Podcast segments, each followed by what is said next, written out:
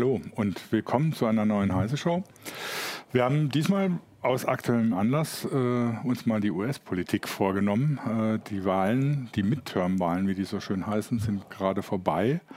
Äh, das heißt, die Wahlen zur Hälfte der Präsidentschaft, äh, in dem Fall von Donald Trump. Äh, die Demokraten haben es geschafft, das Repräsentantenhaus die Mehrheit im Repräsentantenhaus zu gewinnen. Die Republikaner, äh, Trumps Republikaner, haben tatsächlich ihre Mehrheit im Senat nochmal ausgebaut. Und darüber wollen wir sprechen, was das heißt, äh, beziehungsweise was das überhaupt bedeutet und äh, ob es für welche Auswirkungen es hat äh, oder auch, was überhaupt jetzt der Stand ist bei Technologiepolitik, wie es weitergeht mit Sachen, die eben auch nicht nur die Amerikaner, sondern mit der Politik der amerikanischen Regierung auch weltweit die User betreffen mit, mein Name ist Jürgen Kuri aus dem Newsroom von Heise Online. Mit dabei ist Isabel Grünwald von Heise Online, äh, die lange in den USA gelebt hat und direkt aus Washington zugeschaltet, wo er schon einige Interviews geführt hat mit Leuten, die die Wahlen kommentieren sollen. Daniel Sokolov, unser US-Korrespondent. Hallo Daniel und danke fürs frühe Aufstehen. Frühe Aufstehen, bei euch ist ja gerade mal 6 Uhr morgens. Ähm, Midterm-Wahlen. Da ging es um Repräsentantenhaus und Senat. Beim Senat Repräsentantenhaus komplett, der Senat nur zu, glaube ich, ein Drittel. Drittel ne? mhm. Wobei man deutschen Zuschauern vielleicht nochmal erklären muss, welche Rollen spielen eigentlich die beiden Häuser? Also was, was kann der Senat, was hat das Repräsentantenhaus? Also das Repräsentantenhaus ist eigentlich das, das, klassische Parlament eigentlich. Ja, also es vertritt halt die einzelnen Staaten wesentlich äh, besser, weil ähm, es wesentlich mehr Bezirke gibt. Im Senat sitzt ja immer nur ein, zwei Senatoren für jeden Staat. Mhm. Das heißt, jeder Staat hat da das gleiche Recht. Ähm, und im Repräsentantenhaus, deswegen ist es auch wesentlich diverser als ähm, der Senat. Ähm, da sitzen halt die einzelnen Wahlbezirke und äh, bilden quasi das Volk wesentlich besser ab als der Senat. Mhm. Du, hat, du, hattest äh, im Vorgespräch schon mal erklärt, oder so, dass der Senat ja auch äh, irgendwie so aus einer relativ komischen Konstruktion entstanden ist oder historisch gesehen äh, so eine et etwas seltsame Konstruktion ist. Naja, also man, man muss sich vor Augen halten, die, die, äh, die US-Verfassung 1789 geschaffen worden, hat sich damals an, am britischen Modell orientiert, von dem sich ja die USA abgespalten haben. Und die haben aber nie, nie damit gerechnet, dass das so ein riesiges Land wird. Ja, das waren damals 13 äh, Kolonien im, im, im, an der Ostküste. Und ich habe mir die, da gab es ja 1790, gibt es eine Volkszählung, da waren ungefähr 800.000 Männer, äh, wurden damals gezählt. Ähm, und auch äh, Frauen durften nicht wählen und äh, die in, Indianer durften nicht wählen und die Sklaven sowieso nicht. Und ähm, das, also, dass man über, etwas über 800.000 Männer ab 16 Jahren und ab 18 durfte man wählen, wenn man also Staatsbürger war. Ähm, und man durfte aber auch nicht unbedingt gleich wählen, sondern man hatte dann das Recht, sich ein Wahlrecht zu kaufen. Also das lag jedem einzelnen Staat ob diese, diese Regeln zu treffen, wer wie wann wählen darf. Das ist auch heute noch so, nur heute dürfen sie nicht mehr eine Steuer verlangen fürs Wählen, aber damals war das üblich. Also da gab es also nicht ganz 800.000 Leute, die das Recht hatten, sich eine Steuer, sich ein Wahlrecht zu kaufen. Jetzt bei dieser Wahl haben wir für, für eine Midterm-Election, wo kein Präsident gewählt wird, eine enorme Wahlbeteiligung, ist enorm gestiegen, also um die 40 Prozent gegenüber von vor vier Jahren. Und da haben wir also weit über 100 Millionen Leute, die da ihre, ihre Stimme abgegeben haben. Ja? Also das ist äh, ein, eines dieser Dinge, die, die Verfassung der USA ist absichtlich so gemacht, dass sie extrem schwer zu verändern ist. Mhm. Und damit haben die aber das Update nicht verpasst. Also die laufen quasi auf Windows 1.0. und und äh, das hat also unterschiedlichste Probleme. Und damals haben sie also gesagt, ja, jeder, jeder Staat in diesem, in diesem Bund hat also zwei, äh, zwei Senatoren. Die wurden auch, aber auch damals nicht vom Volk gewählt, sondern wurden von den, äh, von den Vertretungen im jeweiligen Land äh, im, im jeweiligen Staat. Die haben halt, dort hat das Parlament zwei Senatoren nach Washington geschickt. Und inzwischen werden die direkt gewählt äh, in den meisten Fällen. Aber äh, man hat halt jetzt Länder wie Kalifornien, also Staaten wie Kalifornien oder, oder Florida mit enorm vielen Einwohnern, die trotzdem nur zwei Senatoren haben. Und das äh, ist ein enormer Vorteil für die Partei, die in den dicht in den nicht dicht besiedelten äh, Staaten stark ist und das sind eben die Republikaner, deswegen haben sie dort so eine schöne Mehrheit. Mhm. Und während die Senatoren äh, alle sechs Jahre gewählt werden, werden die Republikaner, werden die, werden die Repräsentanten alle zwei Jahre neu gewählt. Ähm, was leider dazu führt, dass sie die meiste Zeit ihrer zwei Jahre damit verbringen, Spenden zu sammeln für die nächste Wahl.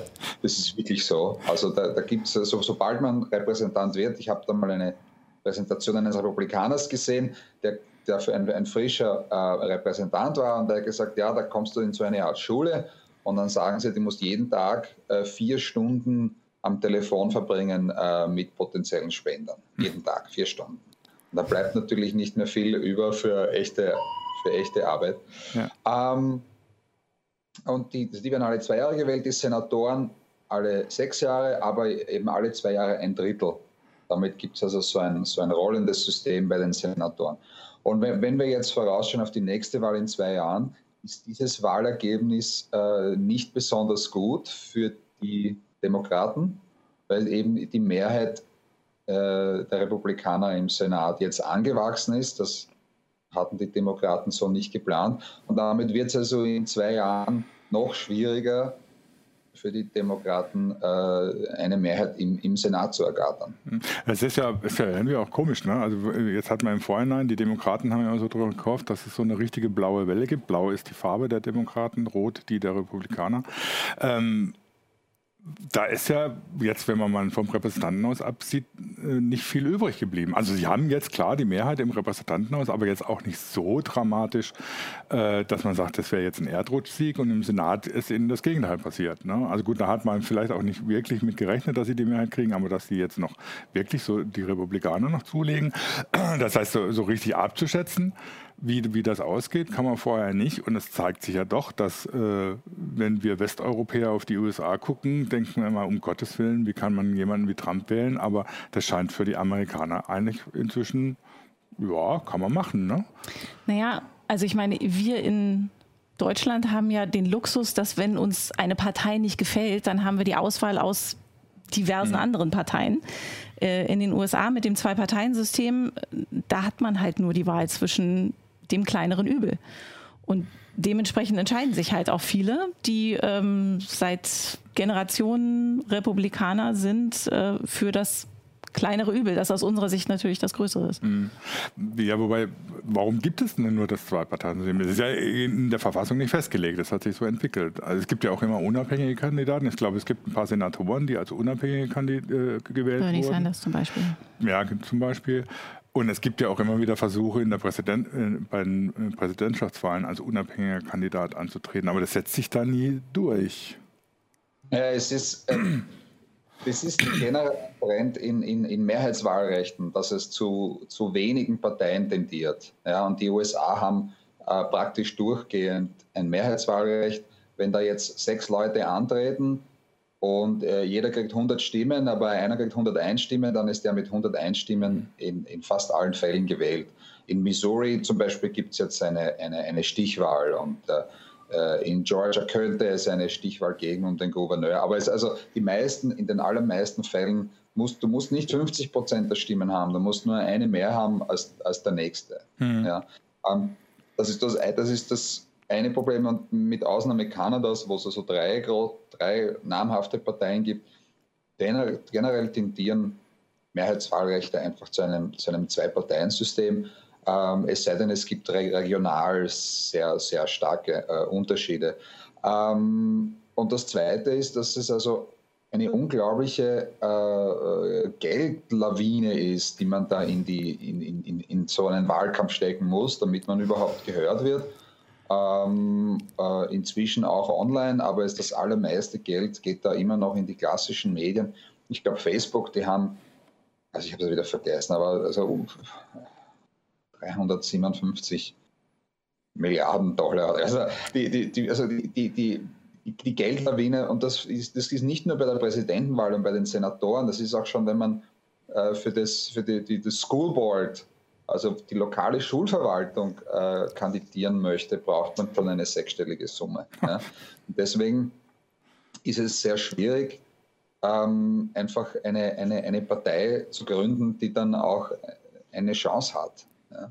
Äh, es, es, gibt, es, kandidieren ganz viele Leute, aber die sind halt dann alle irgendwo so im, im einstelligen Prozentbereich, wenn überhaupt. Und äh, das, noch einmal auf die blaue Welle zurückzukommen. Es gab schon eine blaue Welle. Ähm, es ist eine Frage der Sichtweise. Es gab diese blaue Welle, es gab eben aber auch die rote Welle. Also die Wahlbeteiligung ist enorm gestiegen mhm. äh, gegenüber von vor vier Jahren. Das habe ich, glaube ich, schon erwähnt. Und dann muss man auch sehen, es gab ja nicht nur die Wahlen zum Repräsentantenhaus und zum Senat, sondern es gab Gouverneurswahlen, es gab in vielen Staaten Wahlen zu deren Parlamenten. Ähm, wie gesagt, Schoolboards und Parkboards und Bürgermeister und Volksabstimmungen in, in mehr als der Hälfte der Staaten. Ähm, und äh, die, die, Demokraten haben also doch sieben Staaten, wie es aussieht, äh, gedreht, wo jetzt der Gouverneur ein Demokrat ist mhm. und äh, wo das vorher ein Republikaner war. Also man kann das, äh, es gab schon die blaue Welle, aber nicht so, wie man, nicht so groß wie erwartet, weil es eben auch die rote Welle gegeben hat.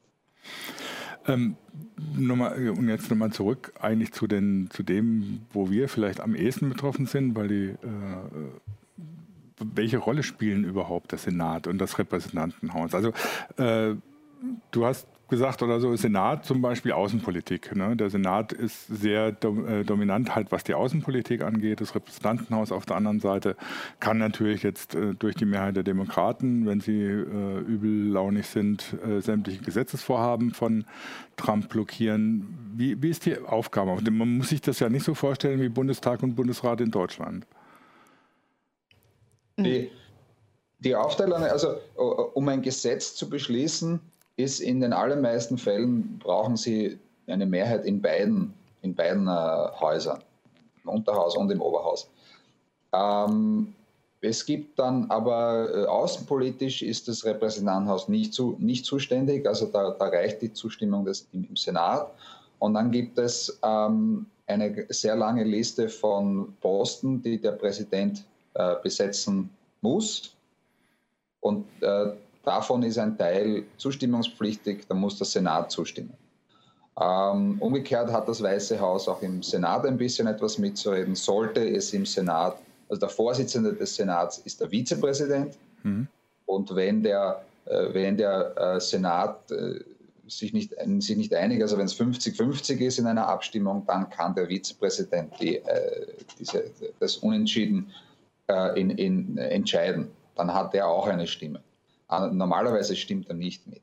Und äh, wenn also der, zum Beispiel, wenn der Präsident äh, zurücktritt oder sonst aus dem Amt scheidet, dann rückt der Vizepräsident nach und dann kann das, dann bestimmt der Senat einen neuen Vizepräsidenten. Ähm, also insofern hat der Senat schon äh, Rechte, die das, die das, Repräsentantenhaus nicht hat. Aber in den meist, bei den meisten Gesetzen äh, müssen beide zustimmen. Und dann muss auch noch der Präsident das unterschreiben.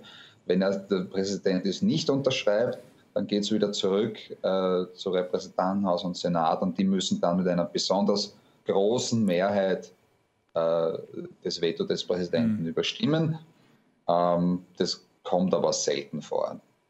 Und welche, welche Rolle spielt das Repräsentantenhaus? Das hat mehr so eine innenpolitische Rolle. Also mhm. die haben eben auch die Aufsichtspflicht über die Arbeit des Präsidenten. Das heißt, was ein ähm, demokratisches Repräsentantenhaus jetzt machen kann, ist ganz viele Untersuchungsausschüsse aufstellen, mhm. um ähm, Trumps Beziehungen zu Russland, Trumps Beziehungen zu Saudi-Arabien und all solche Dinge zu untersuchen. Ähm, die können seine äh, Steuererklärung anfordern, die können äh, Leute vorlassen. Sollte es jetzt sein, dass ähm, aufgrund dessen, dass ja Jeff Sessions, der Justizminister, entlassen wurde, dass ähm, auch noch die ganze Müller ähm, Untersuchung da lahmgelegt wird, mehr oder weniger, kann ähm, das Repräsentantenhaus dagegen vorgehen und äh, sowohl Müller als auch alle möglichen Zeugen vorladen, um doch noch an die äh, Erkenntnisse, die im Rahmen dieser Russland-Untersuchung äh, inzwischen gefunden wurden, mhm. ähm, äh, ja, offenzulegen. Also die haben da mehr so eine innere äh, Aufsichtspflicht quasi. Was die Demokraten ja auch schon ein bisschen angekündigt haben, jetzt wörtlich nutzen zu wollen. Ne? Ja, und Trump hat ja auch schon darauf reagiert. Er meinte, wenn ihr anfangt, mich zu untersuchen, dann werde ich euch für alles schuldig machen, was jetzt irgendwie schief läuft. Also von daher, das ist halt der Nachteil dessen, dass die Demokraten jetzt äh, die Mehrheit in dem Haus haben, dass er sagen kann, ich, ich kann ja nichts machen, ich werde ja mhm. blockiert. Als, aber es ist ja nicht so, als hätte er vorher schon viel gemacht. Da wurde er ja auch von seinen eigenen Leuten teilweise mhm. ausgebremst. Ja, also das, das war wirklich erstaunlich, die letzten zwei Jahre. Da war dieses große Fenster, wo die Republikaner wirklich äh, die Mehrheit hatten äh, in, in, im Unterhaus, im Oberhaus und im Weißen Haus und, und trotzdem erstaunlich wenig auf ja. den Weg gebracht haben. Also wenn, wenn man sich zurück äh, erinnert an den Wahlkampf vor zwei Jahren, was Trump da groß versprochen hat von einer Infrastrukturinitiative. Und da gibt es wirklich viel zu tun, marode Autobahnen und Brücken, überlastete Flughäfen Stromnetz, äh, Internetversorgung am, am, flachen Land und sogar in Städten. Also da, und noch viele, viele andere Dinge. Da gibt es wirklich viel Aufholbedarf bei der Infrastruktur. Und nichts. Also es ist ja, es ist ja kein Gesetz gekommen. Es, nee. es ist nicht, nicht einmal wirklich was äh, diskutiert worden in, in den Ausschüssen darüber. Ja, ja sie haben dann äh, mit, mit, mit Mühe ein, ähm, quasi sich ins Bein geschossen finanziell, indem sie die Steuern enorm gesenkt haben. Ja, das, das, das haben sie geschafft. Was ja auch ähm, äh, erstmal so positive Auswirkungen, zumindest nach außen hin, gehabt hat und irgendwie so den, den, das Gefühl vermittelt, dass die US-Wirtschaft ja doch ganz gut läuft im Moment. Ja, das, äh, die ist auch schon vorher gut ja, gelaufen. Ja, also das ist trotz Trump, nicht aufgrund von Trump, mehr oder weniger. Ähm, ähm, und natürlich ist es für Aktionäre gut, wenn die Steuern auf die Unternehmen sind. Und die, die, die Unternehmenssteuern waren auch relativ mhm. hoch in den, in den USA. Das, das, das stimmt schon. Ja, ist, die kann man noch senken, aber jetzt gibt es halt keine Gegenfinanzierung. Ja, und außerdem wurden also auch die Steuern für die reichen Einwohner, äh, reichen US-Bürger auch gesenkt. Und klassisches republikanisches Programm. Aber es, also andere Dinge, es, es, fehlen ja die, abgesehen von der, von der Steuer, die großen Würfe der, der, der Regierung Trump. Und jetzt wird es natürlich dann ähm, nicht, nicht einfacher werden. Ja, also du hast diese Infrastruktur angesprochen. Ne? Also es gab ja diesen Vorschlag äh, oder diese, diese Initiative von Trump oder so, wir machen jetzt äh, alles für die Infrastruktur, wo sich die, die Bundesregierung aber weißlich rausgehalten hat und all, im Prinzip die ganzen Kosten auf die regionalen äh, Organisationen oder, oder, oder Organisationsbehörden äh, abwälzen wollte. Und es ist ja schon überraschend. Also in Deutschland reden wir immer darüber, oh, Breitband funktioniert nicht, auf dem Land geht es nicht und die Straßen haben Schlaglöcher und so. Und wenn man dann mal in die USA geht und sich das anguckt, was wenn man nicht in New York oder in Los Angeles oder, oder von mir aus in, in Denver wohnt, äh, Internetzugang bedeutet oder wenn man übers Land fährt, äh, dann jammern wir hier auf extrem hohem Niveau und man wundert sich, dass dann eine Regierung nicht zusammen mit den Demokraten so eine Infrastrukturinitiative hinkriegt. Ich glaube, das ist zurzeit zurzeit ist alles total schwer, weil diese Fronten so extrem verhärtet sind. Das, was wir in den vergangenen Regierungen immer noch hatten, dass es möglich war, ähm, across the aisle quasi mhm. zu regieren, dass man gemeinsam irgendwelche Sachen auf die Beine gestellt hat und dass es, dass es irgendwelche Punkte gab, in denen man einen Konsens hatte. Das ist durch diese Figur Trump total unmöglich geworden, weil halt ähm, eine Zusammenarbeit in diesen verhärteten Fronten und in dem Ton, der in der Regierung inzwischen herrscht oder zwischen den Parteien herrscht, gar nicht mehr so richtig möglich ist. Ich, ich glaube, dass es auch an den sozialen Medien liegt. Also mhm. Trump ist ja nicht, äh, wenn, wenn, wir jetzt äh, das 20 Jahre zurückversetzen oder, oder 40 und wir hätten die sozialen Medien nicht, ja, dann wäre der Trump ja auch nicht so groß geworden, dann könnte er auch seine, seine äh, Botschaften nicht, nicht auf diese Weise ähm, verbreiten. Aber es ist, es ist nicht nur Trump. Also das hat ja schon vorher angefangen, wenn, wenn man sich anschaut, wie die Republikaner darauf reagiert haben, dass ein, ein, ein, ein Halbschwarzer ins Weiße Haus gewählt wurde. Und das, das war ja auch Frontalopposition, ja, Justament. Und wo sie auch ganz bewusst die Republikanische Partei ihre eigenen Traditionen, ihre eigenen Werte aus dem Fenster geworfen haben, was sie immer reden von, von Verfassung und Recht und so weiter ähm, nur, nur um Justament, also äh, Obama zu, zu un, unter, unterminieren. Ähm, und ich denke, dass es jetzt noch schlimmer werden wird. Also ich glaube nicht, dass Trump durch dieses Wahlergebnis hat irgendeinen, durch dieses Wahlergebnis irgendeinen Grund hat, äh, nachzulassen und jetzt, jetzt weniger ähm, spaltend zu agieren. Ich glaube, dass das wird, das wird noch wird genauso weitergehen, wenn nicht noch stärker. Wobei, wobei man natürlich sagen muss, oder so, äh, das kann man natürlich auch den Demokraten vorwerfen. Ne? Wenn, wenn jetzt, ich meine, es kann ja zum Beispiel sein, jetzt mal äh, spekuliert, es gibt jetzt eine Infrastrukturinitiative der Trump-Administration äh, und da werden die Demokraten sagen, nee, machen wir nicht mit, weil es von Trump ist. Also so ist zumindest die Situation, wie sie sich für uns äh, hier darstellt, wenn man äh, sich das anguckt oder so, dass äh, die eine Partei auf keinen Fall irgendwas mitmachen will, was die andere Partei vorschlägt. Also ich glaube, bei den Demokraten gibt es durchaus eine Bereitschaft, äh, eine, ein, Infrastrukturgesetz zu machen. Ähm, der Teufel liegt im Detail. Es kommt darauf an, wie es ausschaut. Und ich glaube, äh, äh, Trumps Idee war erstens sehr dünn, die damals vorgestellt mhm. wurde. Äh, und das im Wesentlichen, ja, wir, wir, wir sagen den Unternehmen, sie müssen keine Steuern zahlen und dann bauen die für uns alle Autobahnen. So, so etwas verkürzt gesagt. Ja. Äh, und bezweifle ich, dass das funktioniert und ich nehme an, da wird es auch viele Demokraten geben, die, die das bezweifeln, ähm, dann so ein Gesetz äh, zustimmen, weiß ich nicht. Aber ich glaube grundsätzlich, ist, das ist ja durchaus ein demokratisches Thema. Mhm. Okay. Äh, ein, ein, ein, Demokratenthema, das, das mit, mit, der Infrastruktur. Also ich, ich, glaube, ich glaube, sie werden durchaus äh, Trump die Daumenschrauben ansetzen, äh, schauen, auf der, auf der, juristischen Seite wollen natürlich seine Steuererklärung sehen, wollen sehen, wem, wem schuldet er Geld, wem schuldet sein Unternehmen, sein, seine Familie Geld, ähm, werden strafrechtliche, verschiedenen strafrechtlichen Verdachtsmomenten bei Trump und Leuten seiner Regierung nachgehen, ähm, werden schauen, wofür die das Geld ausgeben, die sich jetzt wirklich gold, goldene Badewannenknäufe in ihre, in ihre Büros einbauen lassen. Also da gab es ja, der hat da ein, ein neues äh, Essgeschirr für, also für, sechsstellige Summen bestellter Steuerkosten oder manche, manche fliegen nur, nur mit den Militärjets herum, weil es halt geil ist, aber weil das ist halt extrem teuer Steuer. Also da werden die Demokraten äh, jetzt hoffentlich Kontrolle machen, aber ich glaube, inhaltlich wollen die schon auch was weiterbringen. Mhm.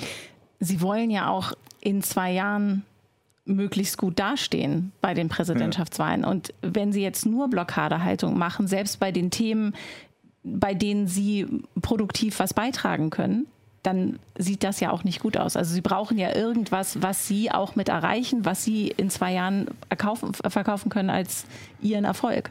Na gut, aber man hört natürlich dann auch immer so demokratische Stimmen sagen, ja, unser Erfolg ist, wenn wir Trump blockieren. Das ist das, was unsere Wähler mobilisiert. Äh, und dann äh, ist es so, das Repräsentantenhaus kann ja im Prinzip Trump weitgehend blockieren oder beziehungsweise Initiativen der Republikaner weitgehend blockieren. Ähm, Gibt es da irgendwie eine, eine, Chance, da rauszukommen? Also naja, ich meine, wenn man sich zum Beispiel den Wahlkampf von Beto O'Rourke in Texas anguckt, der, der ja sehr prominent, hat. der verloren hat, Demokrat, hat verloren gegen den äh, zugegeben, ist es immer schwer, gegen jemanden anzutreten, mhm. der den Sitz inne hat. Ja. Ähm, und der hat aber einen Wahlkampf geführt, der weitestgehend weg war von ähm, Anschuldigungen oder von diesem ganzen Trump Monster, das er da aufgebaut hat, sondern hat sich viel auf naja, schon seine Persönlichkeit äh, verlassen, aber auch auf Themen, hm. die in Texas Relevanz haben und wichtig sind. Und der hat etwas geschafft, was man ihm vorher überhaupt nicht zugetraut hätte, nämlich dass er irgendwie auf äh, was war es, ein Prozentpunkt quasi an ähm, Ted Cruz rangekommen ist. Mhm. Das also das ist quasi vorbildlich und das hat man in ganz vielen von den kleineren Wahlkämpfen gesehen, dass wo sich die Demokraten auf Themen berufen haben und nicht gegen die Republikaner gewettert haben, sondern gesagt haben, das ist mein Wahlprogramm, das sind meine Themen da haben die extrem gut abgeschnitten. Mhm. Sie haben nicht überall gewonnen, aber sie haben extrem gut abgeschnitten. In so einem Staat wie Kansas, der eigentlich tiefrot sein müsste. Also republikanisch. Republikanisch, ja. Ähm, haben die Demokraten jetzt einen Senator und äh, auch den Gouverneursposten, soweit ich mhm. Also von daher, das, das funktioniert schon, wenn man sich, ähm, also Wahlkampf mit Themen funktioniert. Mhm.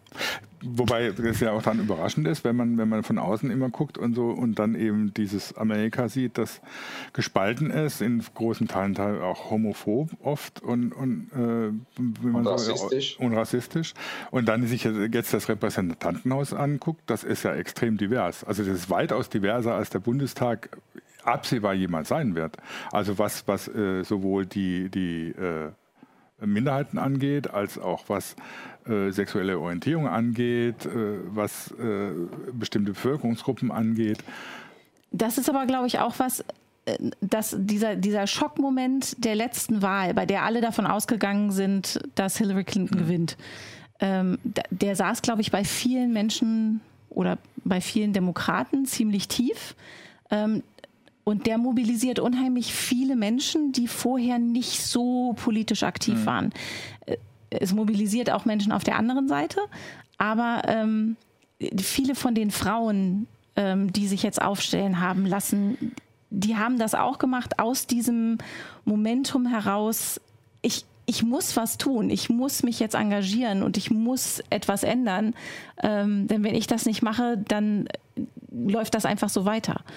Ähm, und die haben halt mit ihren Themen uns so überzeugt und äh, haben einen guten Wahlkampf gemacht und mhm. gewonnen. Wobei es also man, so über, hm, ja.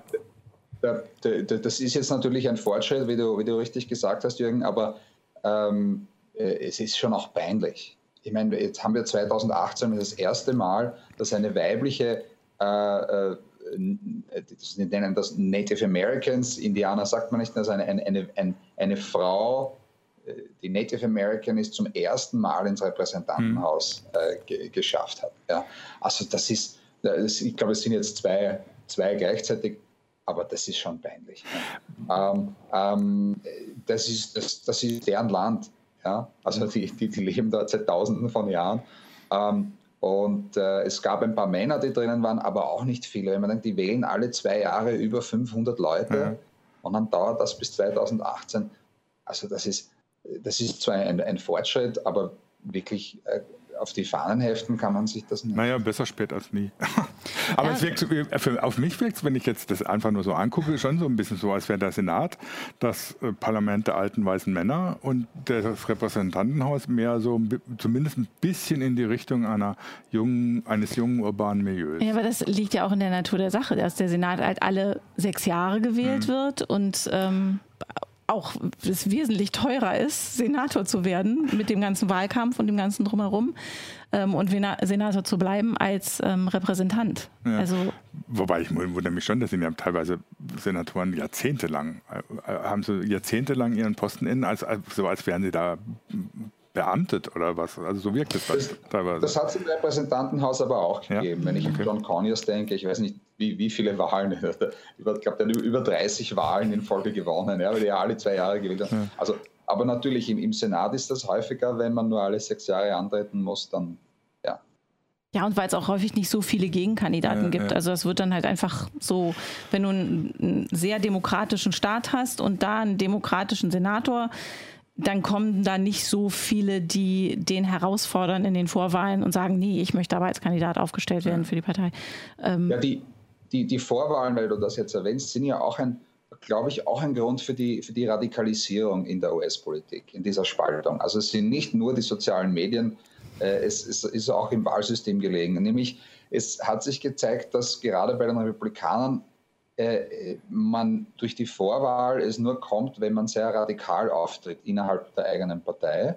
Die moderateren Kandidaten haben es schon sehr schwer, überhaupt äh, auf den Wahlzettel dann endgültig zu kommen, sich in der internen Vorwahl durchzusetzen.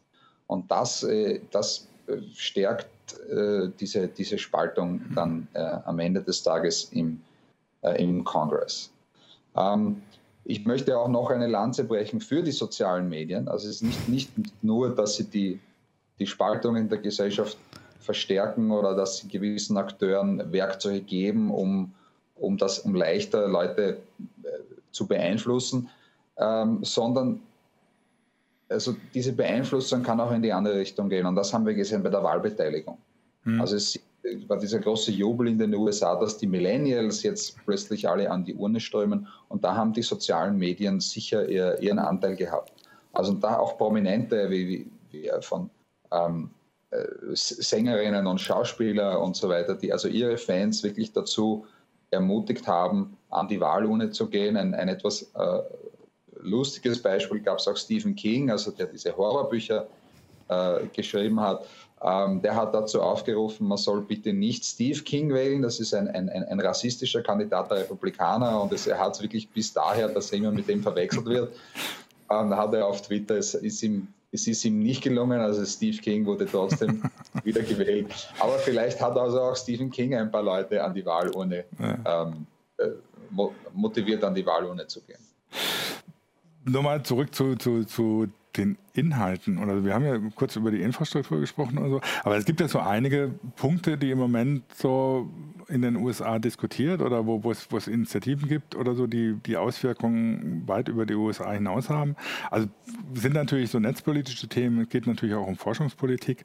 Ähm, Netzneutralität ist, ist ja so ein großes Ding, was in den USA immer noch schwer umstritten ist. Ne? Wo wunderbarerweise der letzte, der aktuell noch amtierende Senat ein Gesetz für die Netzneutralität erlassen hat, ähm, das jetzt aber wahrscheinlich, da es nicht mehr rechtzeitig durchkommt, äh, wieder auf der Kippe steht. Also äh, es gibt jetzt noch äh, Sitzungen des alten Parlaments. Das Wahlergebnis wird erst zum 3. Jänner schlagend.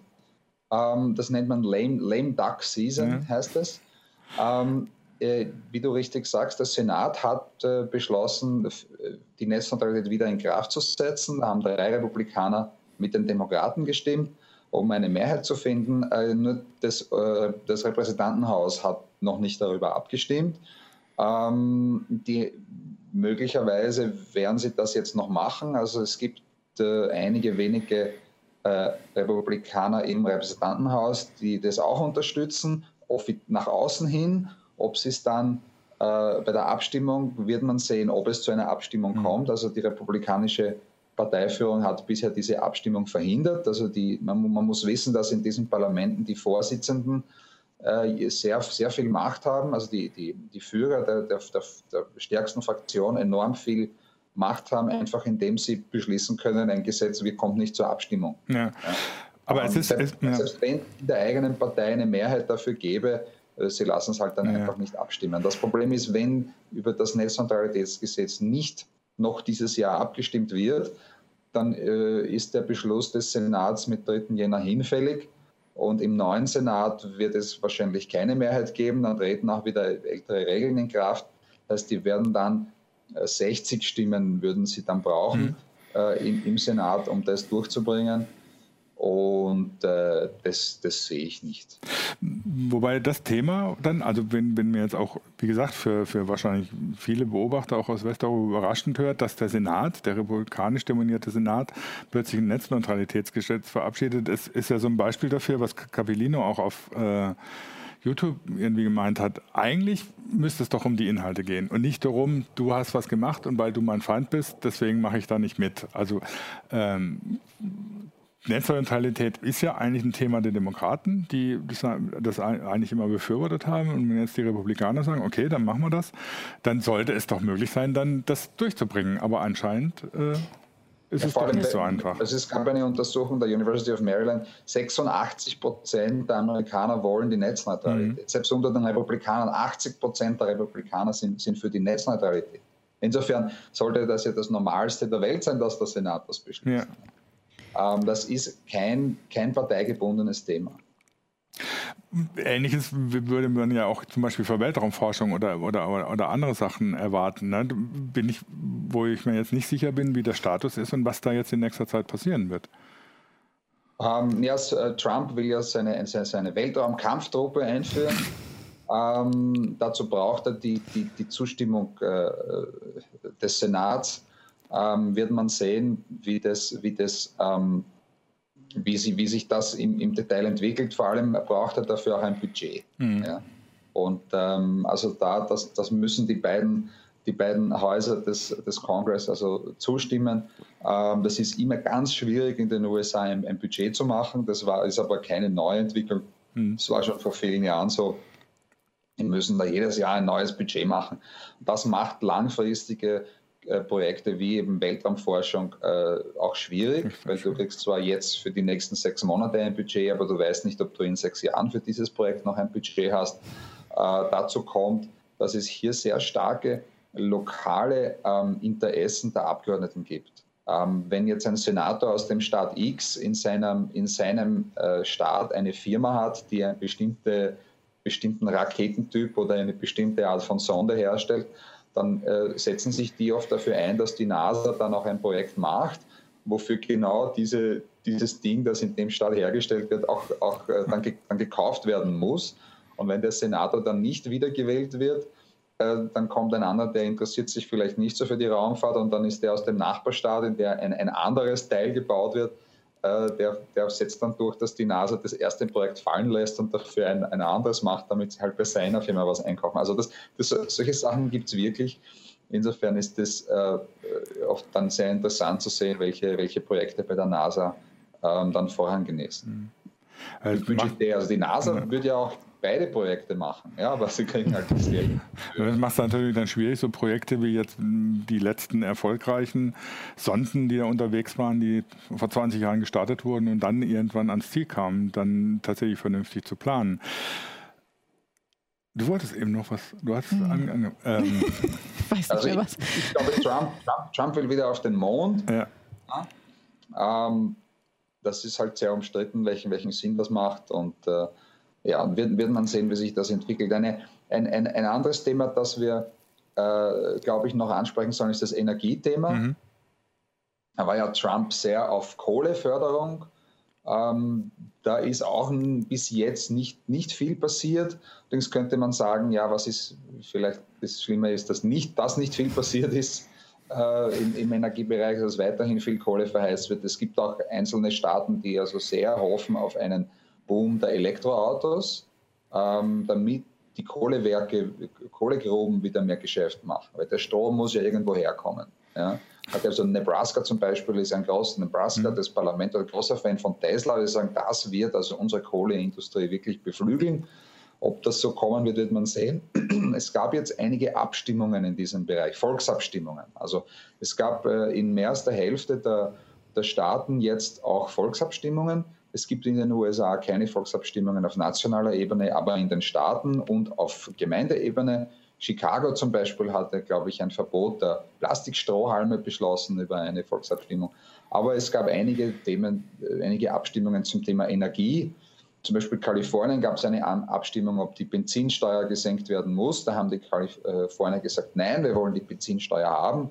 In einem anderen Staat gab es eine Abstimmung für eine Erhöhung der Benzinsteuer. Hat gesagt, nein, wir wollen die Steuer nicht erhöhen. Also in den meisten Staaten hat sich bei diesen energiebezogenen Abstimmungen der Status quo durchgesetzt. In, in Washington State gab es eine Abstimmung über eine CO2-Abgabe, ein sehr ähnliches Modell, wie es Kanada einführt. Da haben die in Washington gesagt, nein, wir wollen keine CO2-Abgabe, was ein bisschen überrascht wird. Die sind doch eher, also Washington State ist sehr, sehr liberal, sehr, sehr umweltorientiert. Mhm. Ähm, und in, in, zwei Staaten gab es eine Abstimmung, ob sie bis 2030 wenigstens die Hälfte des Stromes aus erneuerbaren Energien haben wollen. Und das ist äh, so, äh, Arizona hat das mit einer großen Mehrheit abgelehnt, sagt, nein, wir wollen keine erneuerbare Energie, keine, keine Quote. In Nevada wurde das angenommen. Also das ist das einzige Beispiel, wo ich gesehen habe von diesen energiebezogenen Volksabstimmungen, wo sich etwas ändert am Status quo. Nevada hat halt jetzt auch nicht rasend viele Einwohner, aber dem gesagt, ja, 2030 wollen wir mindestens 50 Prozent Strom aus Erneuerbaren. Mhm. Nevada hat aber einen riesig hohen Stromverbrauch aufgrund von Las Vegas. Also ja.